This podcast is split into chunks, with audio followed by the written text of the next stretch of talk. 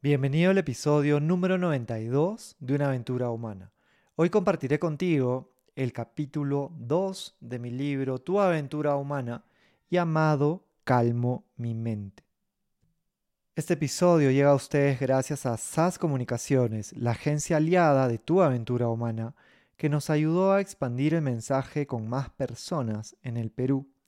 Si necesitas una empresa para comunicar tus emprendimientos y eventos, busca en las notas del episodio para contactarlos. Y ahora empezamos con este capítulo que espero que te ayude a tranquilizarte o a calmar tu mente de alguna manera. Una mente serena te permitirá disfrutar más de la vida. Para calmar tu mente te comparto cuatro principios. 1. Ejercita tu capacidad para estar en el presente. 2. Conoce tus emociones.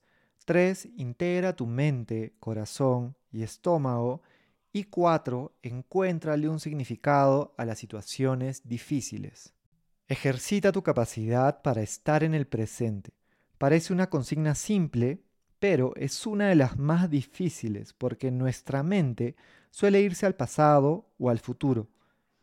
Un estudio realizado en el 2010 mostró cómo el 47% de las horas en que las personas están despiertas piensan sobre algo diferente a lo que están haciendo. Casi la mitad de nuestros pensamientos están en eventos que sucedieron en el pasado o que podrían ocurrir en el futuro.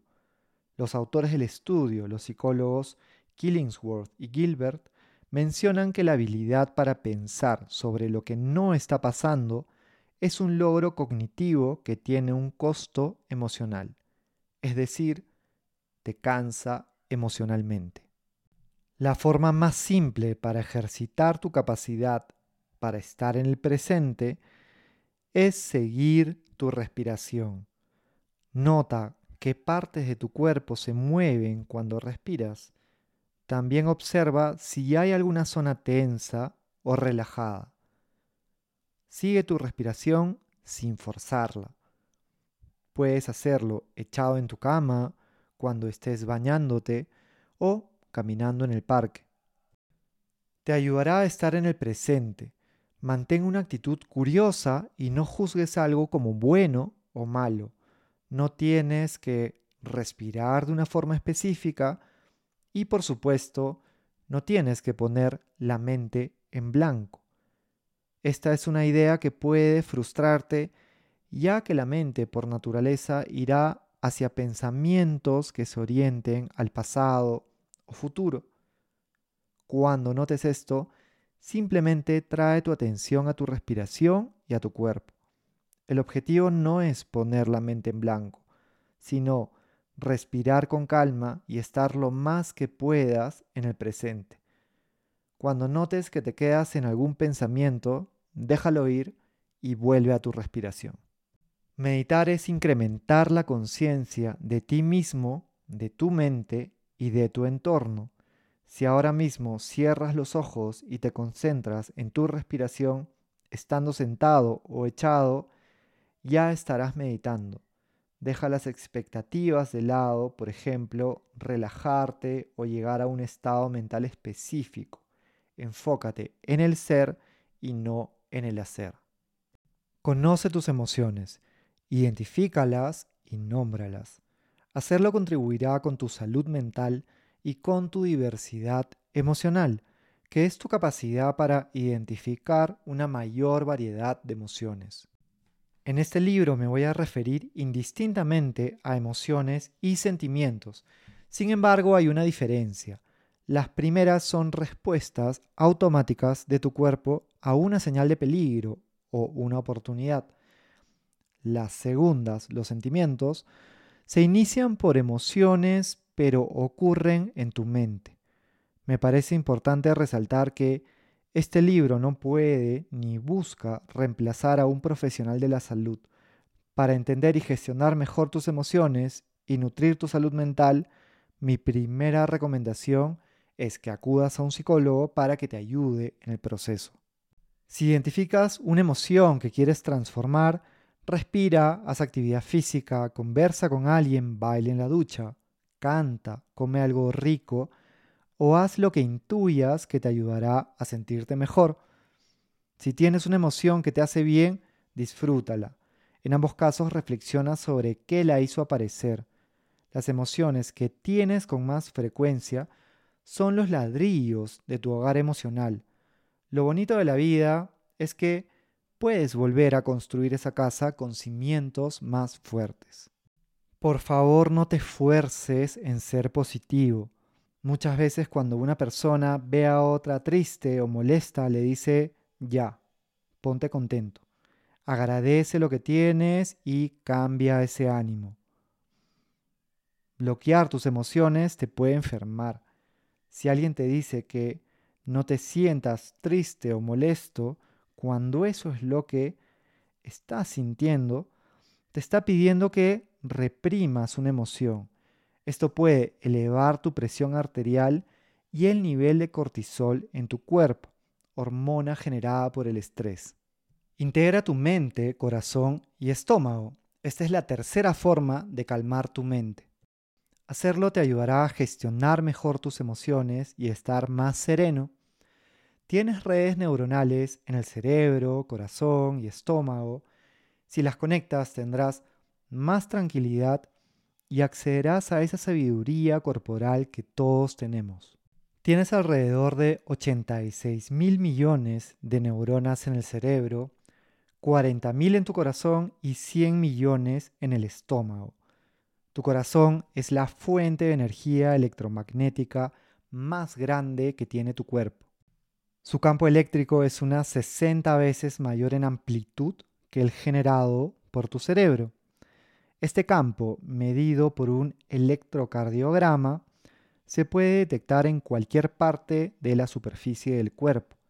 Además, el campo magnético producido por el corazón tiene una fuerza más de 100 veces mayor que el campo generado por el cerebro y se puede detectar a una distancia de 90 centímetros del cuerpo. La red neuronal que tienes en el corazón puede recordar, tomar decisiones e incluso sentir.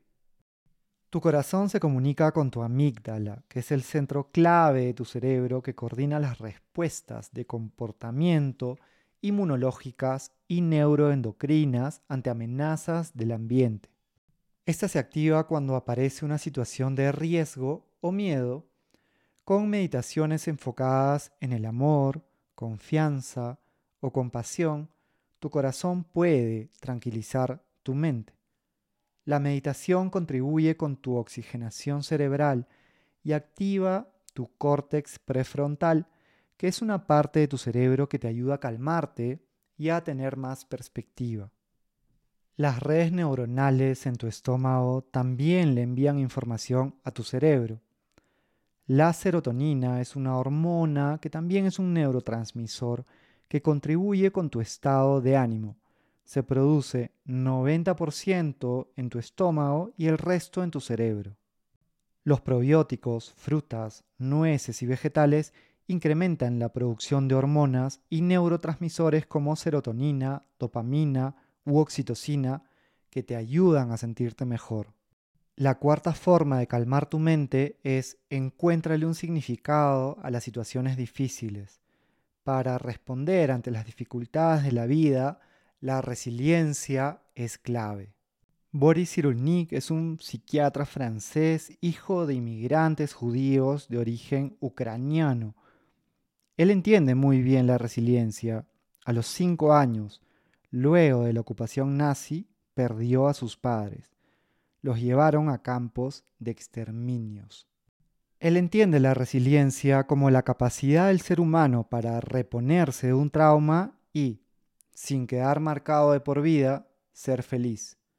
La psiquiatra española Marian Rojas Estapé menciona que la felicidad es la capacidad de superar las derrotas y levantarse. Para superar situaciones que te reten emocionalmente, te propongo cuatro pasos. El primero, encara la realidad. Identifica tus emociones con la mayor objetividad posible. Sé específico. Quizá estás enfadado, triste, nervioso, avergonzado o ansioso. tendrás que ser valiente porque esos sentimientos pueden ser incómodos. El segundo paso, toma distancia. Te permitirá tranquilizarte y entender con más claridad lo que está pasando. Luego de un mal rato necesitas paz mental. Podrías lograrlo caminando en la naturaleza, meditando en algún lugar tranquilo, mirando las olas del mar, observando las estrellas o echándote en el pasto en un día soleado. El tercer paso, encuéntrale un significado a lo que ha ocurrido y piensa cómo quieres responder. No será fácil porque en situaciones críticas puedes sentir que el mundo se derrumba. Te comparto algunas preguntas que te pueden ayudar en este tercer momento. ¿Cómo esta dificultad me puede ayudar a crecer?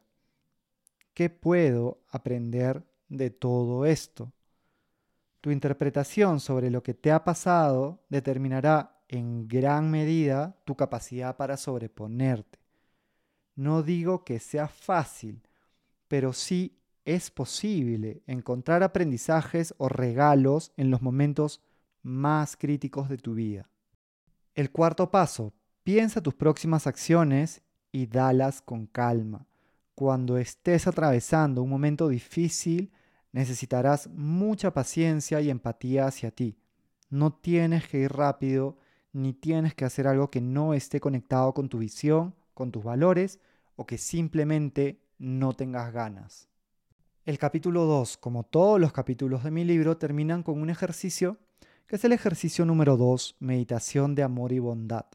Encontrarás este ejercicio ya en el episodio número 67 de este podcast anda a buscarlo y espero que lo disfrutes.